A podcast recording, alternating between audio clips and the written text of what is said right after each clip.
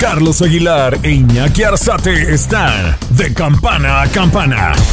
Con toda la actualidad del boxeo, entrevistas, información y opinión.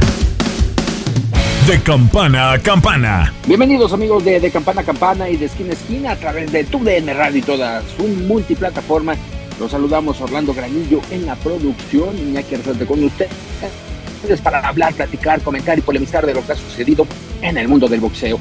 Obviamente una semana única para el pugilismo con una velada denominada la cartelera del año, la cartelera posiblemente de los cinco años de lustro de lo que corresponde en el mundo del boxeo, el frente a frente de los mejores en las 147 libras, ya hubo resultado después de lo que comentábamos la semana pasada del duelo de Errol Spence y Terence Crawford, obviamente también con el resultado de Naoya Inoue dominando en el peso super gallo, una pelea que dominó a Stephen Fulton en un duelo que se realizó en Japón y de lo que también sucedió en Las Vegas con dos carteleras, lo que comentábamos de Terence Crawford y Errol Spence Jr., presencia mexicana, y en el caso de un día antes, eh, Ceniza Estrada, Ceniza Estrada eh, reteniendo su título de peso mínimo del CMB y AMB, y ahora retando a la campeona de la Federación y Organización Mundial de Boxeo. Obviamente todo esto a través de TUDN Radio y de lo que sucedió obviamente del fin de semana. Es tiempo de conocer parte de los resultados y después comentamos qué, qué más viene para Errol Spence, Terence Crawford y toda esta baraja de boxeadores que tuvieron intercambio de metralla. Espectacular fin de semana boxístico se vivió en las últimas horas en Las Vegas, donde Terence Crawford hizo historia al convertirse en campeón indiscutido de peso welter, al derrotar de manera clara y contundente por nocaut técnico en el noveno salto a Errol Spence Jr. en la T-Mobile Arena. Con esto, es el primer hombre en limpiar dos categorías. Crawford castigó una y otra vez la cara de Spence para tumbarlo en tres ocasiones antes de asegurar el triunfo y quitarle el invicto a su rival. En la pelea coestelar, Isaac Cruz venció por decisión dividida al mexicoamericano Giovanni Cabrera en un duelo eliminatorio de peso ligero de la Asociación Mundial de Boxeo. Los jueces otorgaron el triunfo al Pitbull con tarjetas de 114 a 113 para Cabrera y 114 a 113 y 115 a 112 para Cruz. En la misma función, el mexicano Alexandro Santiago se convirtió en el nuevo campeón de peso gallo del Consejo Mundial de Boxeo, al derrotar a la leyenda filipina Nonito Donaire, al ganar por decisión unánime luego de dos asaltos en los que demostró amplia superioridad sobre su rival. El viernes por la noche en el Pearl Concert Theater, Siniesa Superbad Estrada defendió con éxito sus títulos del Consejo Mundial de Boxeo y la Asociación Mundial de Boxeo de Peso Mínimo, y se llevó una decisión unánime sobre la ex campeona mundial, Argentina Leonela Yudica. Estrada retuvo su corona unificada con tres puntuaciones de 97 a 93. El orgullo del este de Los Ángeles, California, ahora tiene como objetivo convertirse en campeón indiscutible. Estos son los resultados más importantes del boxeo durante el fin de semana. Con información de Orlando Granillo, Max Andalón, TUDN Radio. Pues determinante la presencia de Terence Crawford dominando en dos divisiones de forma indiscutible. Peso superligero venciendo a Julio Sindongo y convirtiéndose en el primer campeón, ya que domina en dos divisiones de manera indiscutible después de esta victoria eh, ante Errol Spence Jr., despojándolo de los títulos de tres de ellos de las 147 libras, Consejo, Asociación y Federación Internacional de Boxeo. Eh, un boxeo elegante, un boxeo contundente, fuerte, dominante por parte de Terence Crawford especialmente con esta mano derecha, un jab fuerte, el que estuvo recetando el de Omaha, Nebraska, y un Errol Spence Jr., que en algunos momentos no se encontró, tal vez el primer episodio fue parejo en el duelo entre estos dos exponentes, y que fue en el límite, en el límite lo que registró un día antes, 147 libras Errol Spence Jr., y esto lo tocamos debido a que se comentaba de que ya no daba el peso, lo registró en el límite, en el caso de Terence Crawford, unas pequeñas cantidades de libras, eh, es decir, 146 puntos y fracción, lo que registró el de Omaha, Nebraska, actualmente ya campeón de peso welter unificado por los cuatro organismos y que obviamente al parecer se va a quedar en las 147 libras, podría estar haciendo una defensa de todos estos cinturones y por qué no pensar en las 154 escala en el peso super welter en la que ya estará militando Errol Spence Jr. después de esta derrota, su primera derrota y que está al mando de Derrick James, mismo entrenador que ha cobijado en los últimos días a Ryan García, que entrena a Anthony Joshua y que de la misma forma entrena a Germán Charlo, el próximo rival de Saúl Canelo Álvarez.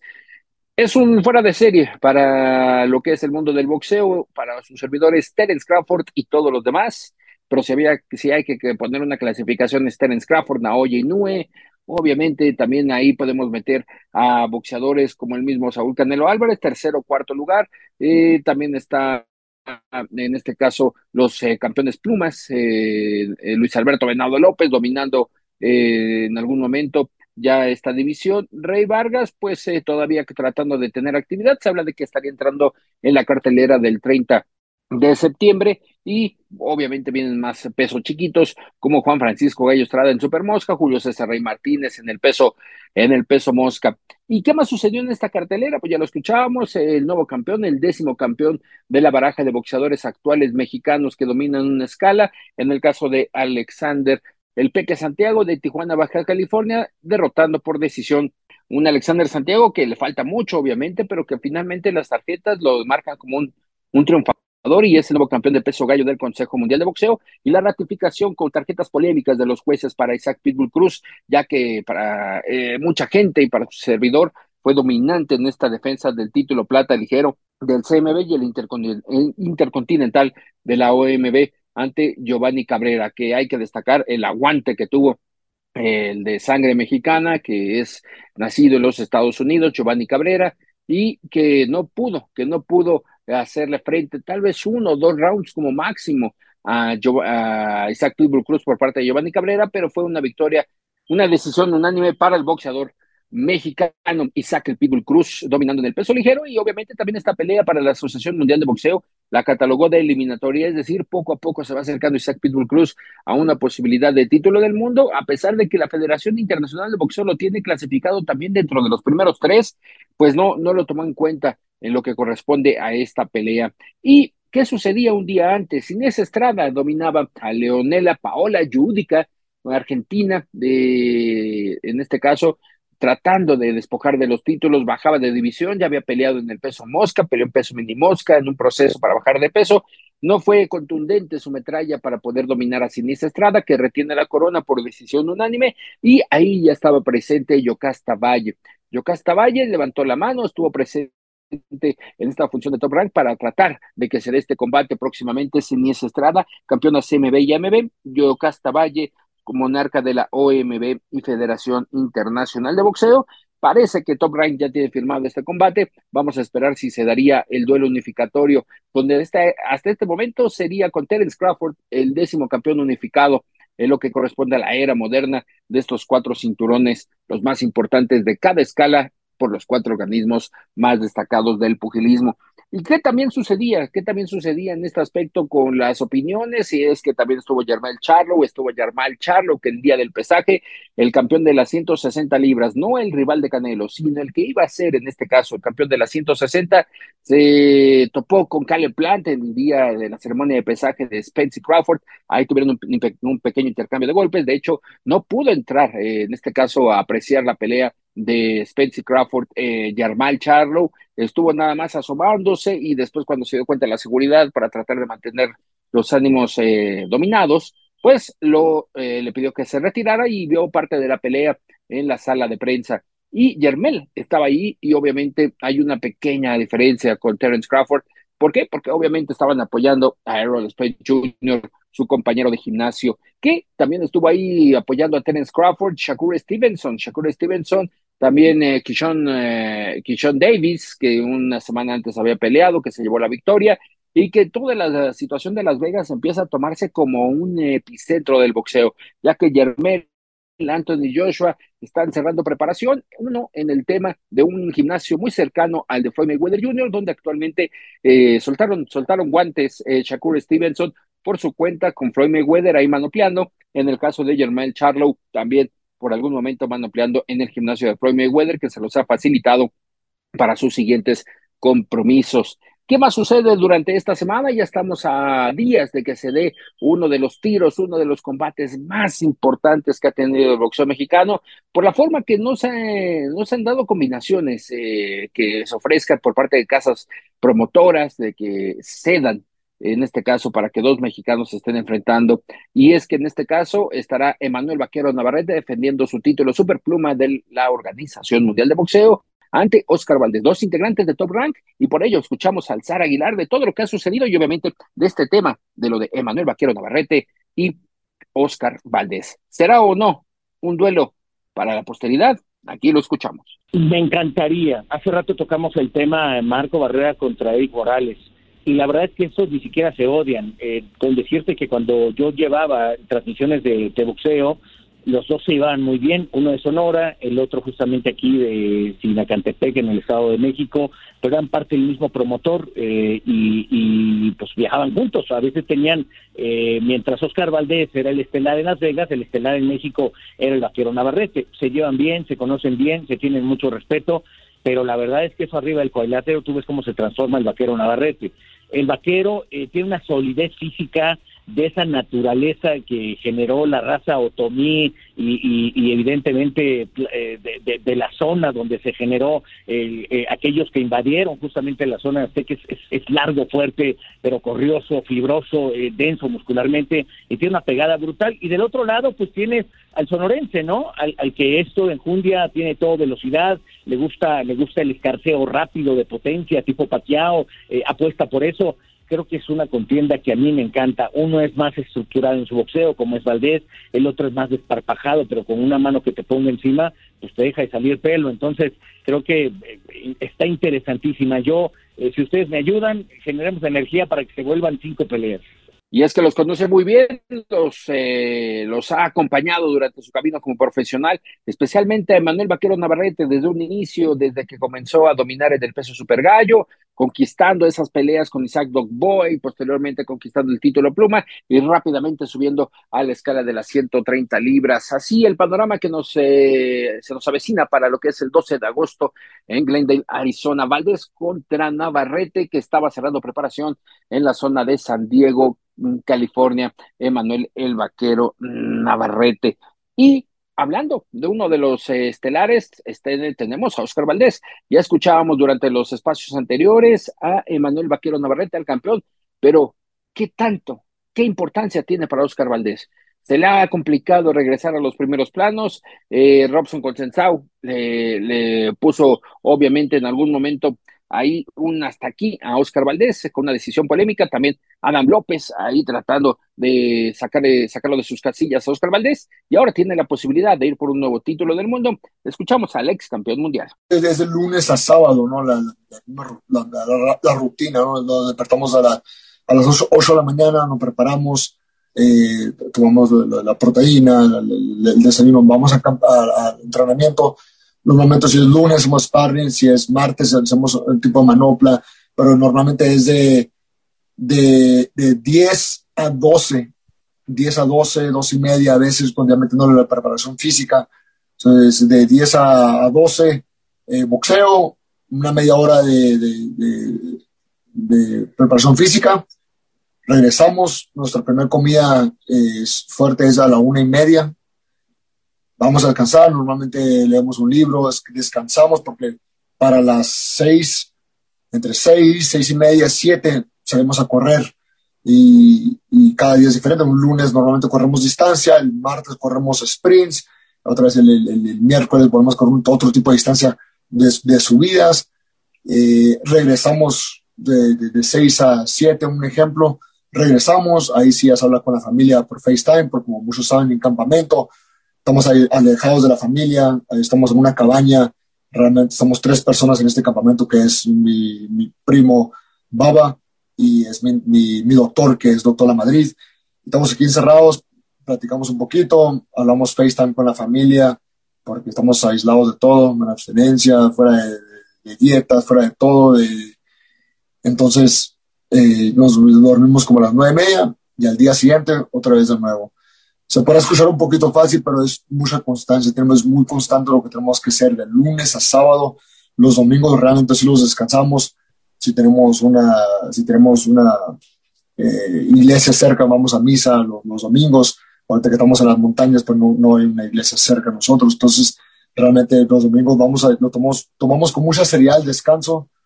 Vamos aquí a un laguito a descansar un rato y regresamos aquí a la casa a seguir descansando porque el lunes empieza otra vez la, la semana de, de, fuerte entrenamiento. Y creo que la pelea que viene ahorita con Vaquero Navarrete sin duda para mí es la más grande porque significa todo para mí. Significa todo para mí el ver, el ver el hecho de haber perdido mi récord en Víctor ante Shakur Stevenson, pues se me cayó el mundo. Y me di cuenta de ese tiempo largo que tuve de descanso, de la fractura que tuve la costilla, el tiempo que estuve aislado del boxeo, me hizo abrir los ojos de qué tanto extraño el boxeo, qué tanto extraño ser llamado campeón y sentirme como campeón. Entonces, esta es mi oportunidad ante un gran peleador como el Vaquero Navarrete. Yo sé que no es fácil, pero no es imposible. Por eso entrenamos todos los días muy duro ahí de Reynoso y yo para, para cumplir nuestros sueños. Entonces, vengo bien enfocado y sin duda voy a lo mejor de mí ante Vaquero Navarrete. Esperemos de que, de que salgan las cosas como queramos. Eh, repito, lo he dicho muchas veces, siempre que dos mexicanos se presentó una muy buena pelea. Yo estoy esperando la mejor versión del Vaquero Navarrete, ese boxeador que no se rinde, que va para adelante, que, que deja todo arriba del ring porque yo también haría lo mismo. Estás de campana a campana.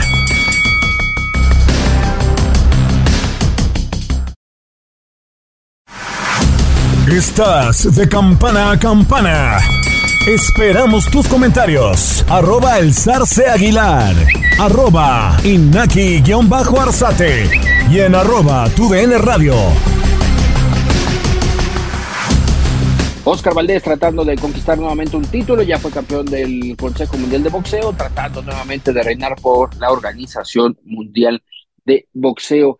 Y novedades, novedades en el tema del boxeo. Puede ser que los próximos días Saúl Canelo Álvarez y en este caso Germel Charlo ya se estén enfrentando en lo que corresponde al face to face, el primer frente a frente que estará organizando Showtime. En este caso, Saúl se mantiene entrenando en Lake Tahoe, en la zona de las montañas, en la frontera de Nevada y California, allá en los últimos días, empezando sesiones de sparring.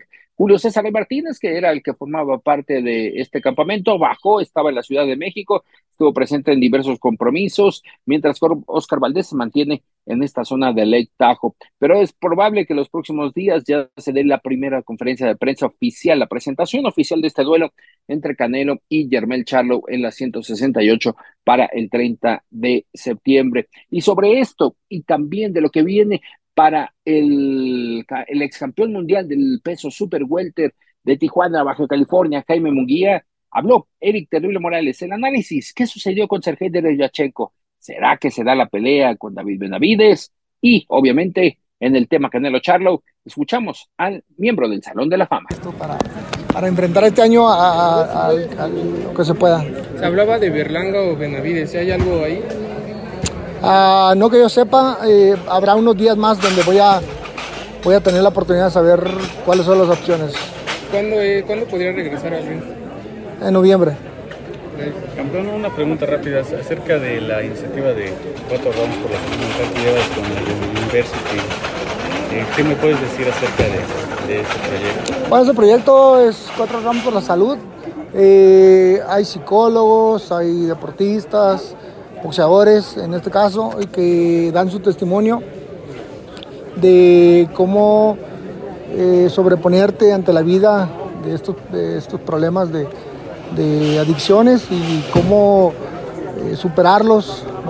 Cuentan cada uno de los campeones que ha tenido esas, esas caídas, esas recaídas, cómo se levantan luchando, cómo eh, inspirar a, los jóvenes a que mejoren eh, su vida y piensen en algo positivo.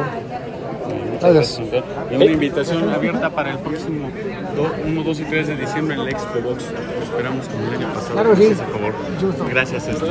Gracias, licenciado, rápido. Oiga, licenciado, a ver, dígame. ¿Cómo? ah, ¿verdad? Eric, pues eh, el deporte en Baja California, con dos campeones mundiales, ahora con Alexandro Santiago. ¿Qué, te dice que del boxeo de Baja California otra vez esté en los primeros planos? Y obviamente Luis Alberto El Venado López. Muy bien, muy contentos de que en Baja California tengamos un buen nivel de boxeo. Eh, siempre eh, se ha tenido buenos peleadores a través de la historia. Eh, el recién difunto Juan Mesa, este, este, Gilberto Román, Gíbaro Pérez, Dinamita Estrada, no sé, un sinnúmero de campeones mundiales. Y bueno, hoy mismo tenemos como eh, cuatro o cinco peleas de box cada semana. Esto realmente es el, el municipio y el estado que, que, más tiene boxeo a nivel nacional. Entonces, eh, pues es muy natural que se vayan dando cada vez más los, los, los logros y bien, bien por Tijuana. Has visto a Luis Alberto, ya conviviste con él, ya platicaste con él. ¿Cómo lo ves ahora como campeón del mundo? El famoso venado, no, bien, bien, es un poco imperactivo, eh, medio acelerado, acelerado mi amigo, pero bien, muy bien. Eh, eh, tiene muy claro lo que, lo que busca, eh, sabe lo que cuesta. Alcanzo a ver que tiene bien definido cómo va a tomar su camino y esperamos que le vaya bien. Hablabas de Manuel Vaquero Navarrete, regresó a, a casi al nivel del mar de, de Tijuana después de estar en, en, las montañas. Ahora es inverso, Oscar Valdés sube, sube a la montaña en Lake Tahoe. ¿Cómo esperar este tipo de combates físicos y especialmente también tema boxístico, Eric? Pues mira, cada, cada quien tiene su entrenamiento y planifica según se sienta. En el caso de Vaquero, se bajó otra vez a, a, a Tijuana porque uh -huh. él cree que ahí le va mejor que en el caso de Oscar, pues él va a la altura pensando en encontrar fortaleza. Eh, yo creo que al margen de esas dos cosas, eh, los dos son buenos boxeadores, se van a agarrar duro y el orgullo los va a mantener ahí peleando de tú a tú por no caer. Hablabas de Jaime Munguía, 168, ¿lo ves ya fuerte, lo ves ya acoplado a esta división? Especialmente porque estando con Samsung el fin de semana dijo que podía venir una sorpresa, no sé qué tanto sea. puede ser, puede ser, han estado hablando de, de cerrar esa pelea de, con este Benavides, eh, hasta el día de hoy no lo sé, mañana tengo plática con, con Beltrán, este, yo creo que va a ser buena, va, va, va, si se llegase a dar va, a estar buena la pelea. Eh, Jaime en 168 se puede ver bien, eh, la pelea pasada es la primera que hizo ahí. Eh, formalmente en, él debería de adaptarse un poquito más nada más a algunas situaciones, eh, velocidades, pero sobre todo a controlarse, ¿no? Controlarse es la parte más importante para que no cometa el error que cometió en el primer, segundo round en la pelea de, de Berechenko. ¿Qué sentiste después de verlo en algún momento tocado a, a, Jaime y que se pudo recuperar y aguantó? No, bien, bien, contento, pero cuando preocupado cuando lo estaban lastimando, porque ese no era el plan, ¿sabes? Y, y, y, y allá por el sexto, séptimo, hubo un round complicado donde le metieron las manos y, yo veía como que el referee ya estaba a punto de meterse este, y la verdad preocupado porque el plan de trabajo no, no, no fue diseñado así, pero bueno, eh, eh, al final el peleador toma sus decisiones arriba del ring y también pues sus consecuencias, ¿no? Este, qué bueno que, supo escuchar y enderezar el camino. Yo creo que es un, un, gran joven que tiene mucho talento y que debe aprender de esta pelea en particular lo que no debe hacer. ¿Qué pasa con el, eh, con el establo de, de, Eric Morales, el, el Tachiro Fierro? ¿Qué tal? ¿Qué, qué viene para él? Mira, eh, Tachiro está entrenando, eh, pelea, híjole, no vi el, no vi el, uh -huh. no vi el calendario. Están varios peleadores, eh, vamos muy bien. Tenemos a, recién unieron al club, un muchachito de, de Culiacán, este, te mentiría porque no me acuerdo -huh. el nombre, pero, pero hoy más que nunca el, gimnasio de la zona norte está bien fortalecido, tiene muchos peleadores, eh, ha sido una constante que han llegado de varias partes. Este, no tenemos cavidad para todos porque, porque hay que ser honestos con, con, los deportistas y no, y no, estamos demasiado comprometidos con muchos peleadores. Big Bear les asentó bien a ustedes eh, como equipo, como Jaime Munguía, Eric. Pues mira, lo más importante es que el peleador se sienta contento donde está, eh, compró casa, eh, tiene un gimnasio propio, y está entrenando, está trabajando, está contento, está feliz y con eso es suficiente para poder trabajar. Dos más, tu opinión de Charlo Canelo. ¿Qué implica ventajas y desventajas de Charlo subir dos divisiones? Pues mira, para Charlo es una desventaja subir dos, dos divisiones de una manera tan rápida. Este, vamos a ver si, si le asienta bien la velocidad. Eh, hoy pareciera que las ventajas las tiene Canelo, pero bueno, va, vamos a ver la pelea. Y por último, Eric, 30 años de tu debut. ¿Qué reconocimientos después de ese marzo? 30 años. ¿Qué, qué más viene para este 2023? Eric, ¿tan reconocido? ¿Faltan reconocimientos para el Salón de la Fama? El 23 de marzo cumplamos, el 23 de marzo cumplimos 30 uh -huh. años. 30 años, neta.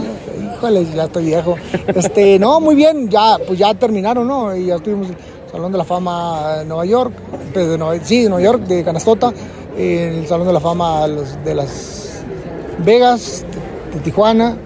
Este, ahí estamos, estamos bien, estamos contentos. Y es que también hay novedades, ¿eh? puede ser que se dé este combate a las 168 libras después de la presentación de eh, Jaime Munguía en las 168 enfrentando a Sergei Derevyachenko y de hecho en contacto con Samson Legowitz, el representante de David Benavides, nos comentaba que ya estaban a punto, a punto de llegar a un acuerdo con el nuevo rival de David Benavides, no nos quiso decir en este caso el nombre del oponente, pero todo indica que podría ser el mexicano Jaime Muguía, después de que ya han llegado a muy buenos acuerdos, tanto de Son como Showtime, en el caso de Yerbota Davis y Ryan García, que llegaron a un muy buen acuerdo y que de hecho generaron la bolsa hasta el momento más lucrativa de taquilla para la T-Mobile Arena y que se hablaba de que Terence Crawford Errol Spence podría superar esos 21 millones de dólares aproximadamente de ganancias que tuvo el boletaje de Ryan García y Gervonta Davis. Parte de lo que ha sucedido en el mundo del boxeo, la próxima semana el análisis previo de lo que será Emanuel Vaquero Navarrete y Oscar Valdés, muy atentos de lo que vaya a suceder en Glendale, Arizona y obviamente con ya posibles novedades de la cartelera del 30 de septiembre, Canelo contra Charlo. Se habla de que esté Rey Martínez, se habla de que está Rey Vargas, es decir, eh, Gabriel Goyaz, ese ya es uno de los confirmados, uno de los integrantes del equipo de No Boxing No Life, pero que entrena con José el Chepo Reynoso en Guadalajara, que ya tuvo actividad en Guadalajara en la pelea de mayo con Saúl Canelo Álvarez. Todo esto a través de tu DN Radio. Manténgase obviamente en sintonía de tu DN. Lo esperamos el próximo round. Esto fue de campana a campana y de esquina a esquina. Los invitamos a suscribirse y a estar pendientes a nuestro siguiente episodio todos los jueves en su plataforma favorita y en UFO. La campana ha sonado. Los 12 rounds han finalizado. De campana a campana, con toda la actualidad del boxeo, entrevistas, información y opinión. Carlos Aguilar e Iñaki Arzate regresarán en el siguiente episodio.